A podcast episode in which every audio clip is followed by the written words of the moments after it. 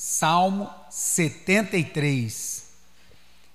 Você acompanha a leitura. Hoje eu vou ler numa versão bem diferente, eu vou ler na versão viva. Então, você tente me acompanhar aí. Salmo de número 73.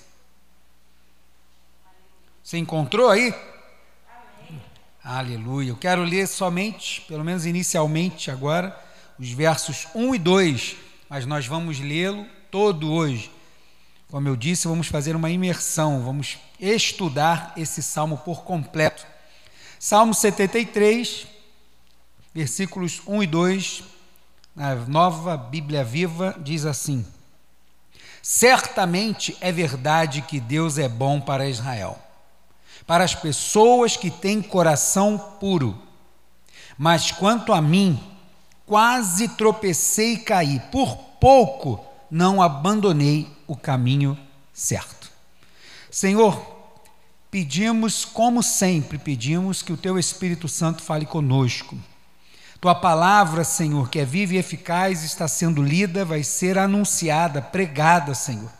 Me usa como esse instrumento nas tuas mãos, para que o teu nome seja glorificado para que vidas possam ser ricamente abençoadas, Senhor, pelo efeito da tua palavra conduzida pelo teu Espírito. Fala conosco, é a oração que fazemos no nome santo de Jesus. Amém. Pode se sentar. O título dessa mensagem é Pare de focar na grama do vizinho. Você conhece alguém assim? Mas quem de nós alguma vez também não já fez isso? Quem de nós alguma vez não já ficou assim meio né, balanceado de ver uma coisa acontecendo com um outro e com a gente às vezes não. Muito mais, como aconteceu com Azaf, também acontece com a gente, quando estamos ali, sabemos quem somos diante do Senhor, estamos servindo ao Senhor com integridade e a gente vê aquele cara que não faz nada pelo reino do Senhor, é um ímpio, é um beberrão, fala palavrão, mulherengo, não sei, e o cara está prosperando. Aí a gente fica confuso, fala assim: Senhor, o senhor me ama. Senhor, tem alguma coisa errada comigo. Acho que meu nome não está no livro da vida. O rapaz ali tá, passa, faz um monte de coisa e está bem. Eu estou aqui, te sirvo, sou dizimista, trabalhador na tua casa. Estou aqui te servindo com integridade, estou toda hora doente, estou com enfermidade, tem problema em casa, estou desempregado tem não sei o quê. E o camarada lá que faz tudo errado, está indo tudo de vento em polpa. Às vezes podemos cair nesse erro de fazer esta comparação. E quando a fazemos, nós podemos correr um risco muito grave de cair numa armadilha e nessa armadilha, essa armadilha ser mortal. Porque muitos dessa forma, com esse tipo de pensamento, que é natural do ser humano, se perdeu. E eu digo que isso é natural do ser humano, porque nós, como seres humanos, podemos fazer isso. Mas como novas criaturas, como seres que têm habita que somos habitação do, do Santo Espírito do Senhor, nós temos que ter um diferencial e poder nos livrar, porque podemos não estar livres de cair nessa armadilha de pensar assim, mas nós temos todas as possibilidades de não ficar nela. Assim como esse homem de Deus escreveu esse cântico, essa poesia, esse salmo que serve tão bem para nós hoje. Porque, como eu disse, quem de nós às vezes nunca pensou isso? Caramba, como é que pode Fulano estar tá assim e eu orando, buscando, servindo, estando desse jeito? Então vamos agora ver com um servo de Deus que passou por isso, o que aconteceu, o que ele viu, onde ele colocou o foco, ficou com o foco, botou lá, como eu botei no banner, né? Botou a cabeça por cima da, do muro assim, ó. A grama do vizinho toda linda e a minha aqui eu me lascando, trabalhando, adubando, e o negócio fica aqui todo, parece que está queimado. Pô. Como é que pode? Não é possível. Então, desse jeito que Azaf estava, e desse jeito talvez você esteja, ou conheça alguém que esteja, ou você pode é, incorrer no perigo de um dia cair né, de, no, na armadilha de fazer esse tipo de comparação com o ímpio. Então a gente vai aprender hoje com Azaf que a gente não pode fazer isso. É, mas antes disso, eu quero te dizer uma coisa. Mas, pastor, tem problema fazer esse tipo de comparação? Parece que é inofensivo. Não, não é inofensivo, não. Isso é perigoso. Porque quando a gente começa a achar que o de uma outra pessoa é melhor do que nós temos, algumas coisas começam a acontecer com a gente. Não é somente, a, a gente não para na questão da comparação, porque automaticamente, quando eu começo a comparar o que eu tenho, o que eu sou, o que eu passo, o que, como está a minha casa, com outras pessoas, inclusive com os ímpios, eu estou fazendo com que algumas coisas comecem a acontecer dentro de mim. E essas coisas que eu chamo de armadilhas que podem ser mortais. Uma dessas coisas, quando a gente começa a fazer esse tipo de comparação, uma das primeiras coisas, não vou dizer que é a primeira, mas uma das primeiras coisas que vão acontecer com a gente, a gente vai deixar de ser grato pelo que tem. Você não vai mais conseguir ser grato a Deus pelo que você tem. Por quê? porque o que você tem é inferior àquilo que você está olhando agora. O seu foco agora está em algo que é superior ao seu. E como a gente fica nessa comparação, a gente não consegue mais ser grato pelo que tem, porque eu, eu olho para aquilo e aquilo parece ser melhor e às vezes é melhor. Quando eu olho para o que eu tenho, eu não tenho mais gratidão pelo que eu tenho. Eu tenho murmuração. Eu tenho o contrário, eu tenho a negação, que é a ingratidão. Não sou mais grato por aquilo que Deus me deu. Outro problema é deixar de valorizar.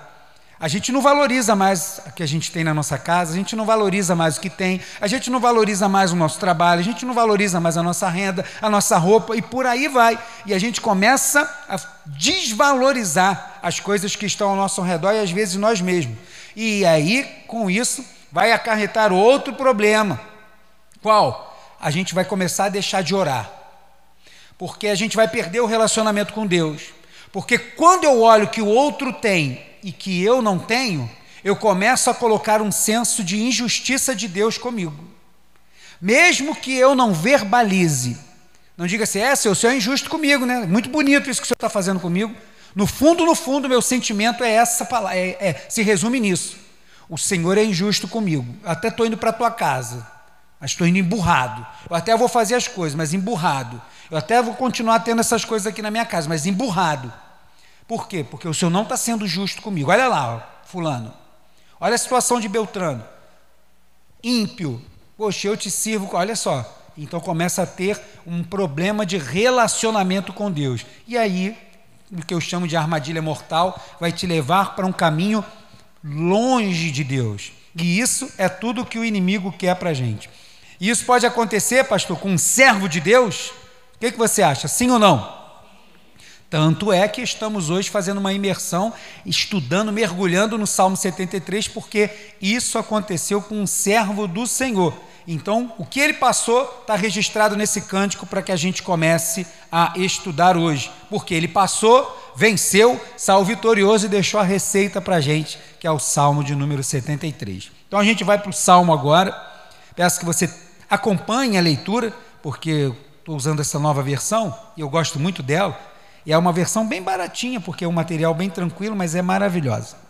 Salmo 73, eu quero ler de novo o verso 1 e 2, porque eu eu fiz uma separação dos versículos e a cada separação eu intitulei de alguma coisa.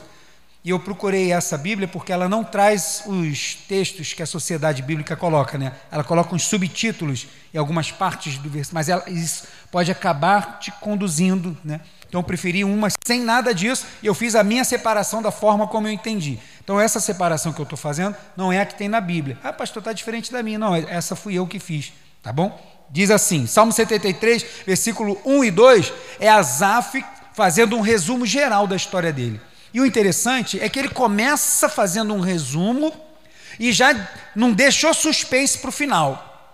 Ele não começou fazendo suspense, ele já começou com uma afirmação do, de como que ele estava e do que quase aconteceu, para que a gente não entre estudando o Salmo na naquele suspense ou numa perspectiva de caramba, o que será que aconteceu? Será que ele se desviou? Não, fica tranquilo, que ele já começa dando um resumo geral da história. E ele diz assim, ó: Certamente é verdade que Deus é bom para Israel, para as pessoas que têm coração puro. Ele já começa com essa afirmação. E ele vai afirmar isso porque ele vê a bondade do Senhor. Não sei se você lembra, lá nos evangelhos, um jovem rico, no Evangelho de Lucas, está registrado lá, acho que no capítulo 18, um jovem rico se aproxima de Jesus e fala assim: Bom mestre. E aí Jesus fala o que para ele? Bom? Como que você me chama de bom? Bom só tem um, é Deus. Como está dizendo assim, você realmente está reconhecendo Deus em mim para poder me chamar de bom? E aqui agora Azaf vai dar esta qualidade que primeiro está em Deus porque é um atributo de Deus. Bondade é um atributo divino que ele compartilha com o ser humano. Então ele já começa dizendo: certamente é verdade que Deus é bom para o seu povo, para Israel, para as pessoas que têm um coração puro. Por quê? Pode ser do povo, porque tinha gente no meio do povo de Israel e era israelita, porém não tinha o coração puro. Então não basta ser do povo, tem que ser do povo de Deus mas também tem que ter um coração que agrada a Deus. Não basta somente ter nacionalidade, tem que ter espiritualidade. Não basta dizer que é crente, tem que ser cristão de fato e de verdade. E ele começa afirmando isso, e aí vai dizer: Mas quanto a mim, quase tropecei e caí. Por pouco não abandonei, aqui nessa versão completa assim, não abandonei o caminho certo. Eu estava numa direção certa, mas algumas coisas que ele vai começar a relatar aconteceram e olha, vou confessar, quase que eu caí, mesmo Deus sendo bom.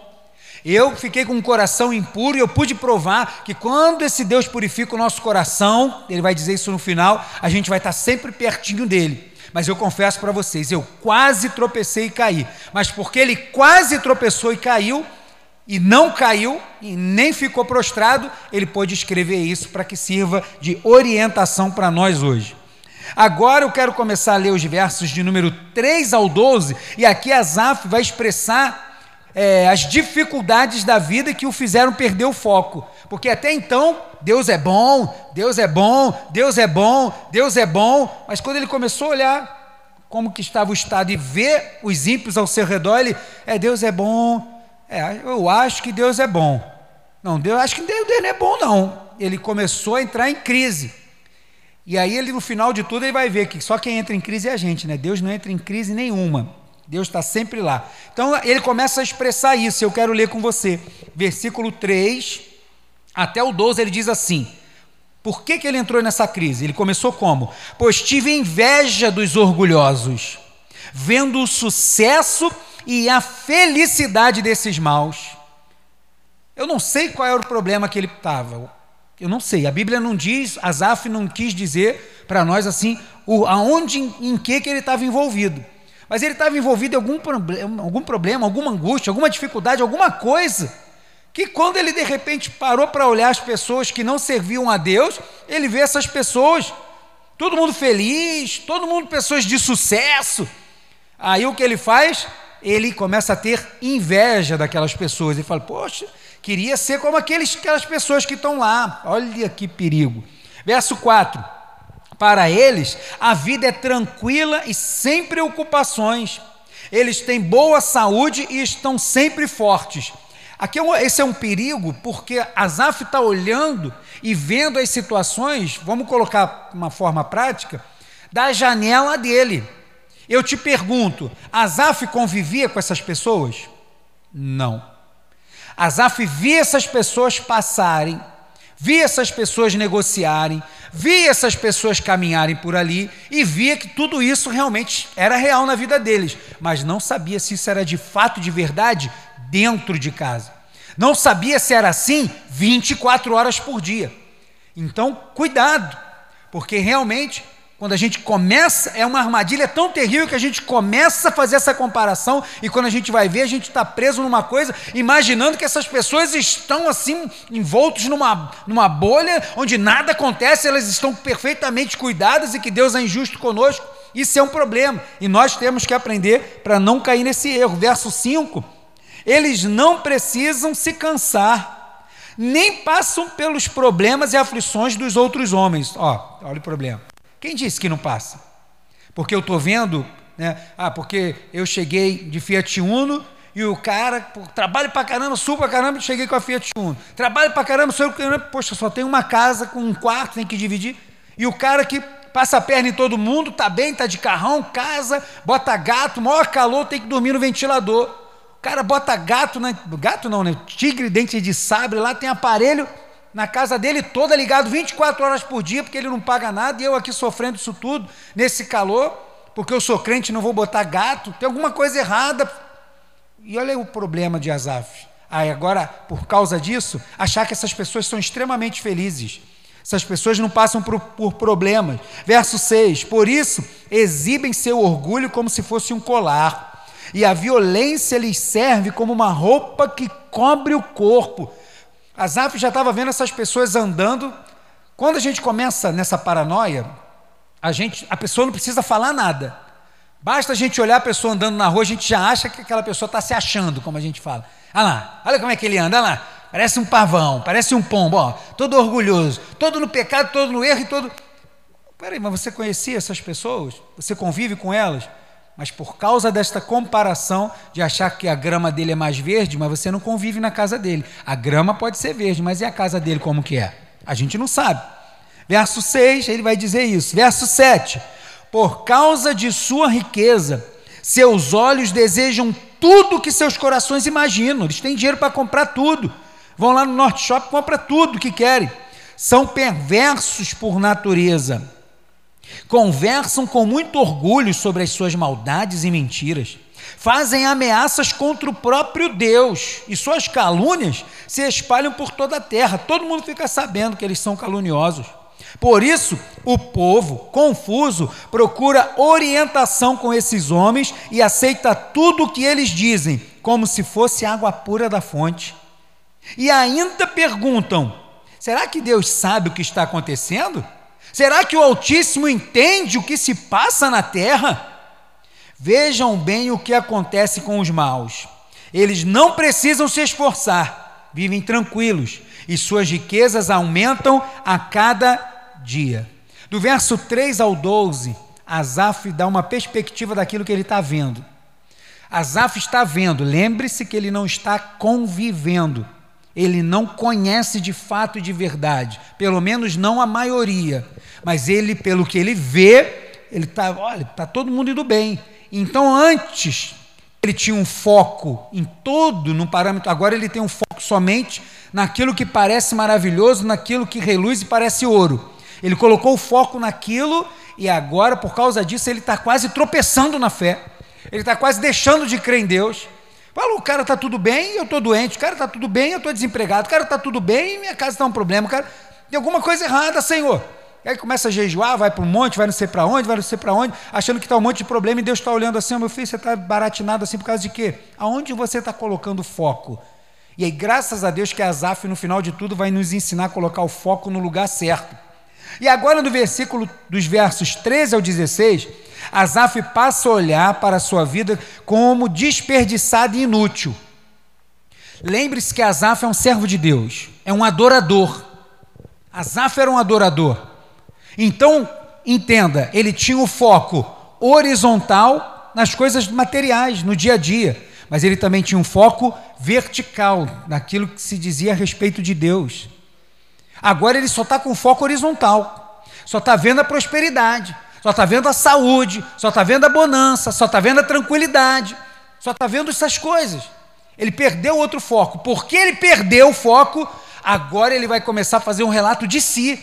E vai fazer um relato ruim de si. Ele vai achar, quando ele olha para a vida dele agora, comparando com os outros, ele vai achar que a vida dele foi desperdiçada. Minha vida de servo de Deus é inútil, não serviu para nada. Para que, que eu vou para a igreja? Para que, que eu leio a Bíblia? Se as coisas não estão mudando.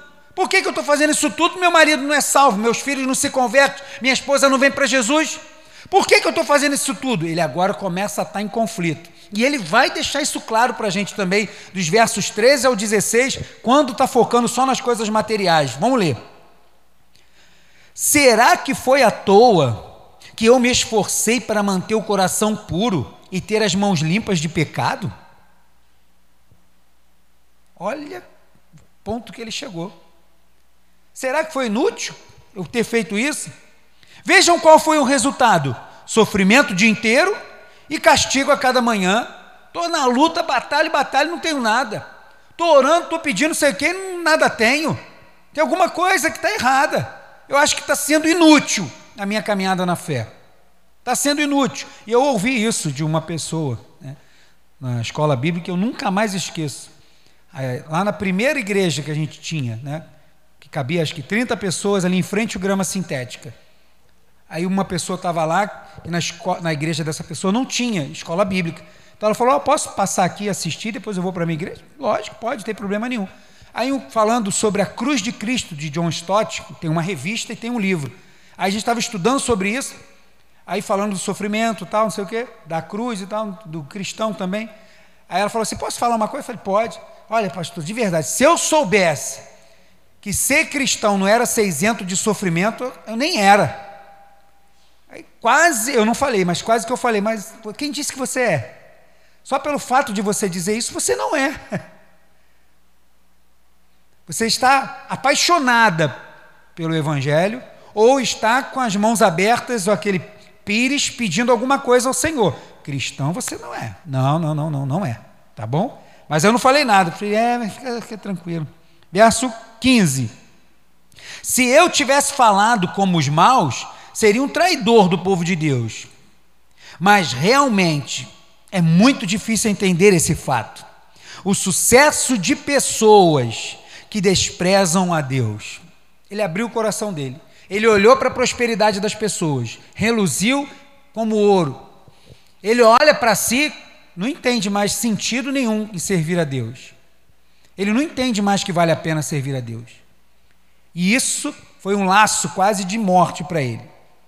Mas no versículo 17, Asaf começa a pegar o foco de novo. Até o versículo 16, ele está com foco no material, que eu chamo de horizontal, somente nas coisas desse mundo. Mas aí o verso 17 é a reviravolta da história do Asaf.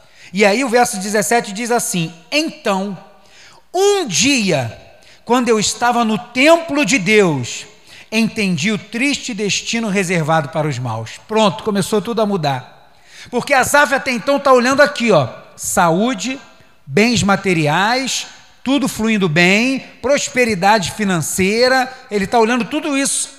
E agora, quando ele está na casa do Senhor, ele entrou no templo do Senhor no momento de adoração, como um estalo que vem do alto, como algo que vem para salvar aquele que está se afogando ele recebe isso no seu coração e ele passa a entender que a vida não é somente aquilo que os nossos olhos podem ver ele começa a entender que a vida não é somente ter dinheiro no bolso, saúde para dar e vender, como as pessoas falam no Natal. Isso não é o final das coisas. O final das coisas se dá diante de Deus. E agora ele passa a olhar na vertical e ver que, independente do que você tem, independente de como está a sua saúde, independente de tá como, ah, como está a tua casa, independente de qualquer coisa, há uma eternidade reservada para aqueles que são fiéis ao Senhor. E nada disso vai valer a pena no final de tudo. Ele consegue, de alguma forma, no momento de adoração, entender que o que mais importa é servir ao Senhor, porque vai estar com Ele no final de tudo. E o que vai acontecer pelo meio, mas Deus vai abençoar ou não, isso não é mais importante agora. O mais importante é quem eu sou diante de Deus por aquilo que Ele é para mim. Isso passa a ser mais importante. E o verso 17 é a chave que Asaf vai virar, estando na casa do Senhor, para começar a mudar tudo isso. E ele começa a entender. Então, um dia, quando eu estava no templo de Deus, entendi o triste destino reservado para os maus. Agora ele olha para aqueles que estão longe da casa do Senhor independente deles continuarem parecendo que está tudo bem, com carro e com não sei o que, com dinheiro e com muita coisa, parecendo que está tudo bem, Asaf agora não fica mais com foco só nisso. Ele entende que aquelas pessoas, por mais que pareçam muito felizes, têm um triste destino reservado para esses. Mas para aqueles que temem ao Senhor, há um destino maravilhoso, um descanso sabático, como Hebreus vai dizer, reservado para aqueles que buscam e aguardam no Senhor. E aí ele começa a virar isso tudo. E quando a gente pensa nisso, né, sobre o olhar na vertical, é coisas que a gente tem que trazer para dentro de nós que nos ajudam a não perder o foco, a não deixar de crer em Deus, a não perder a fé. E aí quando eu pensei nisso, lógico que Asaf não tinha esses textos, mas nós temos vários textos na Bíblia que vão nos ajudar a entender e a manter a nossa fé no Senhor, independente de como está a grama do outro lado. João 16,33 diz assim: Eu falei tudo isso para que tenham paz em mim. No mundo vocês terão muitos sofrimentos e tristezas, mas tenham bom ânimo porque eu venci o mundo. Quem disse isso? Quem foi que disse isso? Jesus que disse essas palavras. Foi ele que disse isso para os discípulos. Ah, pastor, mas ele só disse isso. Não, ele passou por tudo isso. Ele foi humilhado, ele foi ultrajado, ele foi envergonhado, ele foi desonrado, ele sofreu violência, ele foi assassinado numa cruz, mas ao terceiro dia ele ressuscitou e está com o Pai. E essa trajetória aguarda todo crente, independente de como está a nossa nossa vida aqui, fique tranquilo, porque a gente vai estar com o Senhor. Em breve, em breve a gente vai estar com Ele. Salmo 121, versos 1 e 3 diz: Olho para os montes e pergunto: de onde virá o meu socorro? O meu socorro vem do Senhor que criou os céus e a terra. Verso 3: Ele não deixará que você tropece, ele vigia de perto cada um dos seus passos, sem cochilar. Ele não dorme, não dormita, ele vigia, ele guarda aqueles que são dele. Ele não te deixa tropeçar na jornada, ele está perto. A grama do outro pode estar mais verde, não importa. Eu sei para onde eu mantenho o foco. Eu sei aonde eu posso orar, para quem orar, como orar. Eu tenho relacionamento com Deus.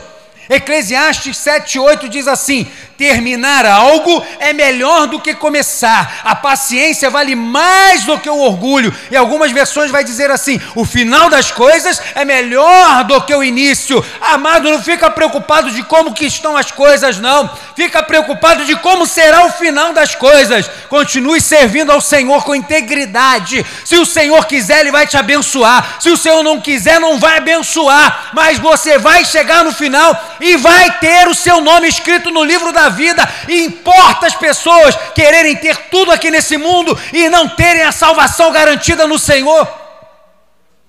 Que adianta? Que adianta ganhar o mundo inteiro e no final de tudo não ter salvação? O que adianta? Ah, pastor, mas o senhor está dizendo então que Deus não vai abençoar? Claro que não, não estou dizendo isso. Eu já vou ler o texto já já sobre isso. Ele tem prazer em abençoar. Ah, pastor, mas eu ainda estou nesse conflito. Lembre-se também de 1 Pedro 2,9. Mas vocês não são assim, pois, pois foram escolhidos pelo próprio Deus. Vocês são sacerdotes do Rei, são santos, puros, um povo pertencente ao próprio Deus. Tudo isso para que vocês possam anunciar como Deus os chamou da escuridão para a sua maravilhosa luz. Amado, você foi retirado do império das trevas para o reino do Senhor. Para quê? Para que você pertença a Ele e esse pertencimento reluza lá fora. Em vez de você ser atraído por aquilo que brilha e que não é ouro, que as pessoas sejam atraídas pela luz de Cristo que há em nós, porque não há alegria maior mais sublime do que pertencer ao Senhor, de que ter a fé e a esperança de um dia estarmos com Ele. Asaf perdeu esse foco em algum momento, mas foi na casa do Senhor, como estamos hoje, que tudo mudou. Que a chave virou e ele começou a ter um entendimento diferente. Agora Asaf passa a olhar a vida na horizontal, as coisas do dia a dia, do normal, a grama do vizinho vai continuar verde, mas sem se preocupar em fazer comparação. Asaf volta a manter o foco na vertical, que eu chamo de fé. Versículo 18 ao 20, ele diz assim: Deus os colocou num caminho escorregadio, onde eles caem na mais completa ruína. Ainda lembrando lá de Lucas 18, Jesus vai dizer o que para os ricos? Como é difícil um rico entrar no reino dos céus. Por quê?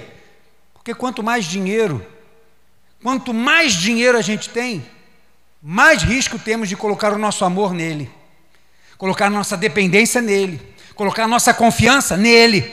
E aí, quando você menos espera, tem um Deus formado chamado Mamon, a qual agora quem você serve. É um perigo? É. Ah, pastor, mas tem problema ser rico? Não, não tem problema nenhum. Quero que você fique rico, milionário. Agora, cuidado, porque pode ser uma armadilha.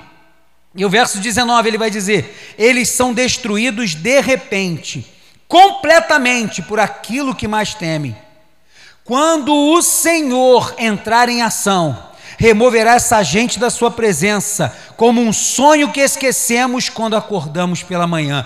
Isso tudo aí vai passar como uma noite dormida e que a gente acorda no outro dia.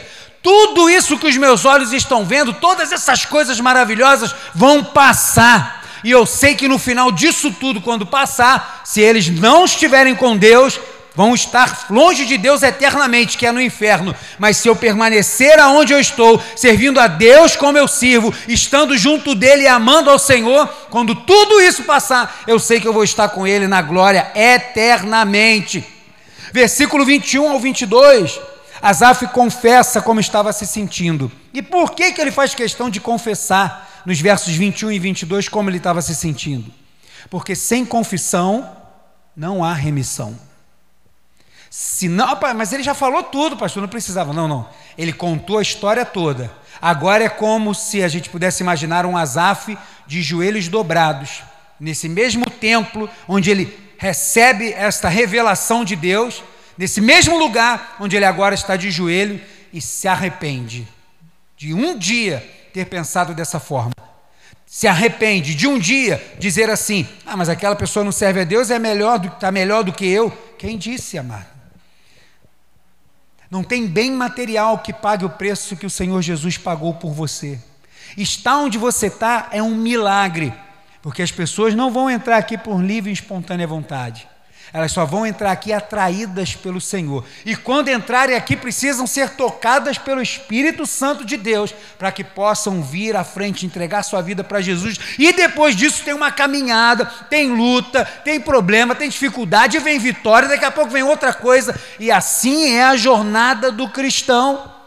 E você está aqui ainda, é porque você ama a Deus, irmãos. Então, no primeiro lugar na tua vida é Deus, fica tranquilo. As outras coisas ele acrescenta, as outras coisas ele vai completar, vai colocar, mas o principal é que a gente sempre esteja com, com foco no Senhor. Verso 21 e 22 ele confessa o seu pecado, ele diz: Quando meu coração, eu gostei dessa versão porque ele foi bem claro assim, ó. Quando meu coração ficou revoltado contra Deus, as minhas emoções entraram em guerra dentro de mim. Eu volto a falar para nós. Quantos de nós já não ficamos em conflitos com nós mesmos, conosco mesmo? Com a gente mesmo.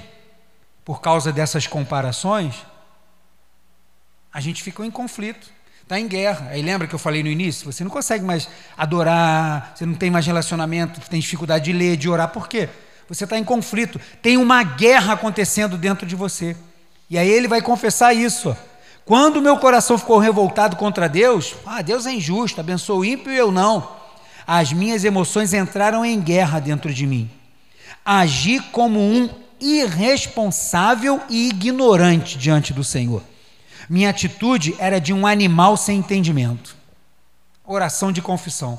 Senhor, agi como um irresponsável que asneira que eu fui falar. Que comparação ridícula eu fui fazer. Como eu fui como um animal irracional diante do Senhor por causa da minha atitude. E o que acontece com uma pessoa que confessa o seu pecado e o deixa diante do Senhor? Está livre, irmãos. Lembra que ele falou que dentro dele estavam coisas como guerras? Não há mais, agora há paz. Porque não tenho mais conflito se eu tenho ou deixo de ter. Se a grama do outro é mais verde e a minha não. Eu não tenho mais conflitos. Poxa, a grama do vizinho está verde. Pô, legal, que bom. E a tua? E a minha está uma lasqueira aqui só. Mas não é isso que promove a verdadeira paz e alegria dentro de mim. Não é mais isso. Porque eu estou longe da comparação. Porque o problema não é ver a grama do vizinho, né? Quando eu falo a grama do vizinho, é ver quando a pessoa parece que está sempre melhor do que a gente. Quando eu olho a grama do vizinho, tem problema nisso, pastor? Não, tem não. Porque senão não, não vou nem mais olhar mais nada. Então, não, não é isso. Não tem problema olhar. O problema é comparar. Ah, mas por que, que a dele é assim? Por que, que... Ah, quem foi que disse que foi Deus que deu? Quem foi que disse que foi Deus que abençoou? Quem foi que disse?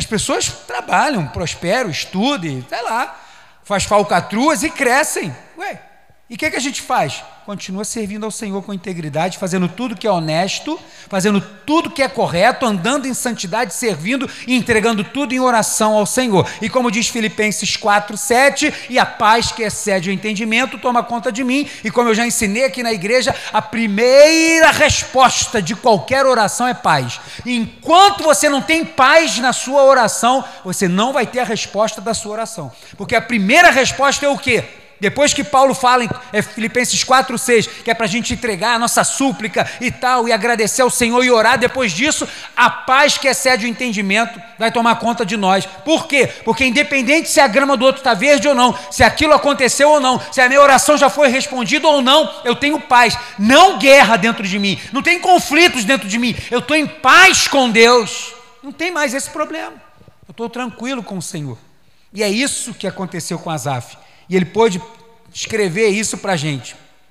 Ele havia perdido o foco, como a gente leu aqui nos versos 21 e 22. Mas nos versículos 23 e 26, agora Asaf percebe que Deus nunca esteve longe dele. Porque quando a gente faz essa comparação, a primeira coisa que a gente pensa, né, tá, não sei o quê, é, poxa, Deus está sendo injusto comigo. Porque eu estou orando, estou sendo fiel, não sei o quê, e, poxa, Deus não está me vendo, não, tá me, não me ama, não sei o quê, e o outro está sendo abençoado. Por que, que eu passo por isso? Por que eu estou passando por isso? Por que, que não sei o quê? Por que, que acontece isso? Começa um monte de conflito. E aí você se afasta de Deus. Automaticamente, quando uma pessoa acha que está acontecendo alguma coisa porque Deus não está fazendo, não está atendendo a sua oração, ela acha que Deus é que se afastou dela. As pessoas não entendem que esse tipo de coisa faz com que você caminhe para trás. Você vai dando passos para trás. Está vendo, Deus? Olha como o Senhor está ficando longe de mim. Acho que o Senhor não me ama. Mas a gente não está percebendo que por causa dessas comparações, dos dilemas da vida, somos nós que andamos para trás. Somos nós que passamos a caminhar para uma direção contrária à direção de Deus. E aí a gente acha que foi Deus que nos abandonou, como Asaf começa dizendo, e vai terminar depois falando lá, nos outros versículos 13 ao 17, vai falar o quê? Acho que foi inútil servir a Deus. Porque para ele Deus estava longe dele. Estava perto dos ímpios, mas dele estava longe.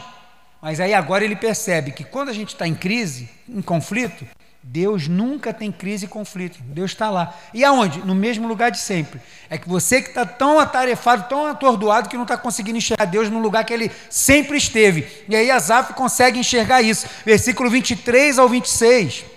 A nossa imersão aí no Salmo 73, ele vai dizer assim, ó: Apesar de tudo isso que a gente leu em cima, do que ele falou, do que ele esbravejou, o Senhor estava sempre ao meu lado, segurando bem firme a minha mão direita. Depois dele, é, eu imagino, eu, eu gosto de imaginar, a, a fazer figuras, né? Que a gente grava mais fácil. Eu imagino assim, Asaf está aqui segurando a mão de Deus e tal. Ah, mas Deus não me ama, cadê Deus? Deus não está me vendo, está não sei o quê. E aí depois que passa tudo isso, que ele consegue trazer o foco para vertical e parar de somente olhar coisas materiais, começa a perceber Deus, ele vê assim: caramba, depois disso tudo, por essa vergonha toda que eu passei, eu estou olhando aqui, o Senhor está sempre no lugar que esteve, do meu lado, e nunca me deixou sozinho. A sua mão direita estava sempre me segurando. E aí ele entende que por que, que ele não tropeçou? Por que, que ele não caiu e essa armadilha não foi mortal? Porque a mão do Senhor estava segurando ele. Pode ter reclamado, murmurado, chiado, reclamado para tudo que era lado. Deus está sempre tranquilo do teu lado, só esperando você olhar para ele de novo, para ele te tranquilizar e falar assim: calma, eu estou aqui do teu lado esse tempo todo. E aí ele começa a dizer isso.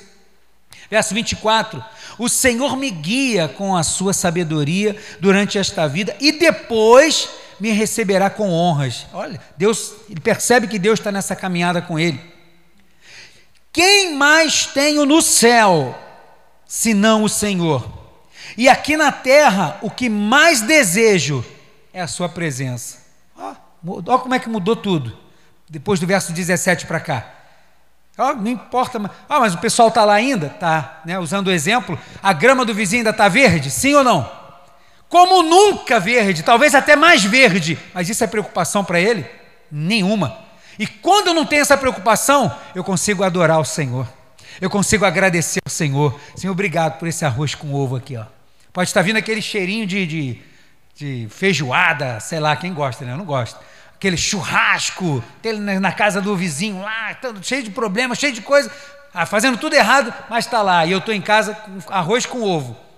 Olho lá, ele, aí, cara, tá tudo bem? Tá, tô aqui, aqui tá uma maravilha. Por quê? Melhor é o arroz com ovo com o Senhor do que comer a carne do churrasco com os ímpios. E ele percebe a grandiosidade disso e como ele perdeu tempo com aquilo, como é que aquilo foi inútil para ele.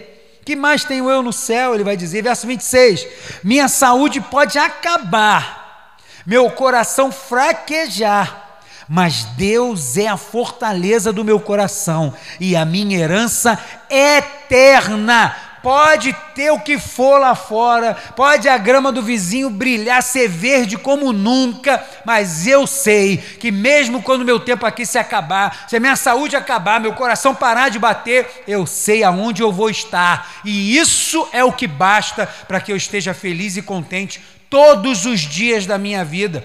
E aqui vale lembrar de alguns textos, como por exemplo, Mateus 6,34, que diz assim: Portanto, não fiquem preocupados com o dia de amanhã, Deus cuidará do dia de amanhã para vocês, já é suficiente a carga de cada dia. Para que, que a gente fica ansioso? É difícil, irmãos, a gente não ter ansiedade. É difícil. Mas não é difícil a gente tentar tomar as rédeas da ansiedade. Falar, opa, espera aí, vem cá, oh, oh, e dar uma segurada.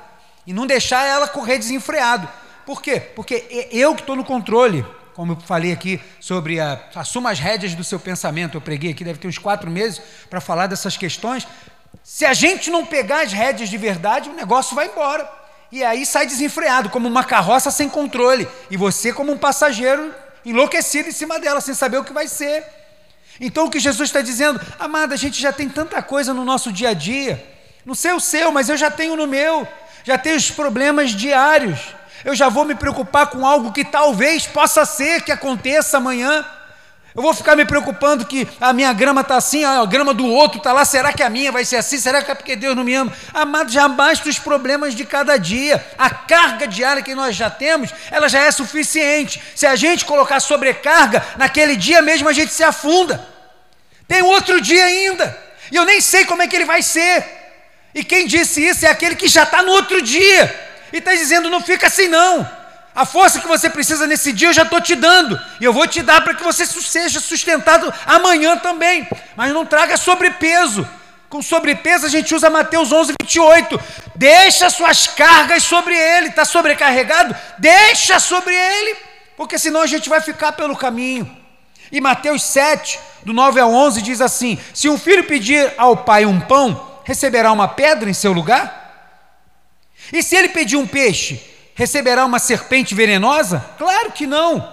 E se vocês, Jesus falando, que têm um coração duro e são pecadores, sabem dar bons presentes aos seus filhos, quanto mais o seu Pai que está nos céus dará seguramente coisas boas àqueles que lhe pedirem. Você acha que o Senhor não está ouvindo a tua oração? Você acha que Ele não sabe do que você precisa? Ele sabe, mas como um pai, ele está guardando para dar na hora certa. Eu falo, já falei, vou continuar dizendo: Deus não cria filho mimado. Essa geração agora aí de pais de 10 anos para cá é que está criando filho mimado. Principalmente com celular, com smartphone, que as crianças hoje não só se acalmam com, com o celular, né? Eu estava vendo um videozinho, a criança chorando, a mãe deu o celular, pronto, parou na hora. Alguém botou assim: no meu tempo era chupeta, agora é o smartphone. Acabou.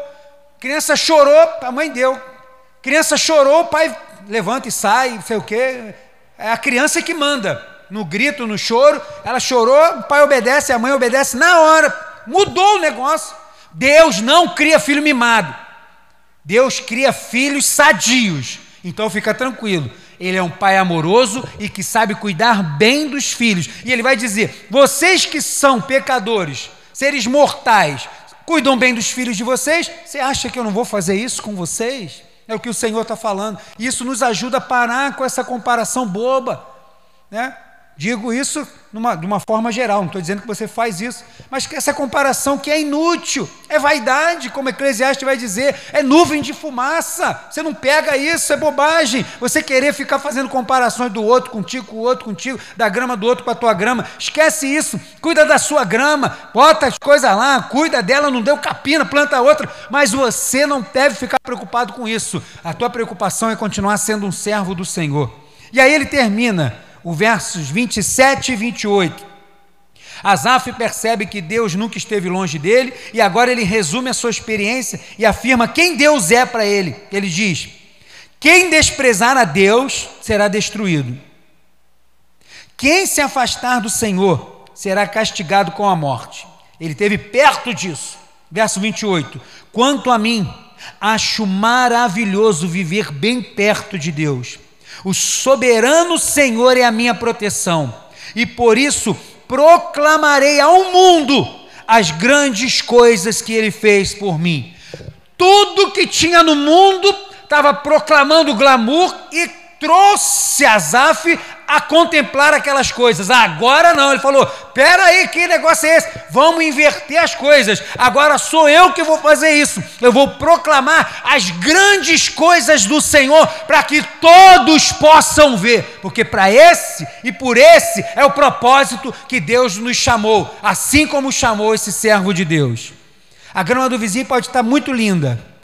Tem problema olhar? Nenhum. Pode olhar à vontade. Agora não caia no erro ou no perigo de fazer comparações, porque isso vai trazer no seu coração um senso de injustiça de Deus com você.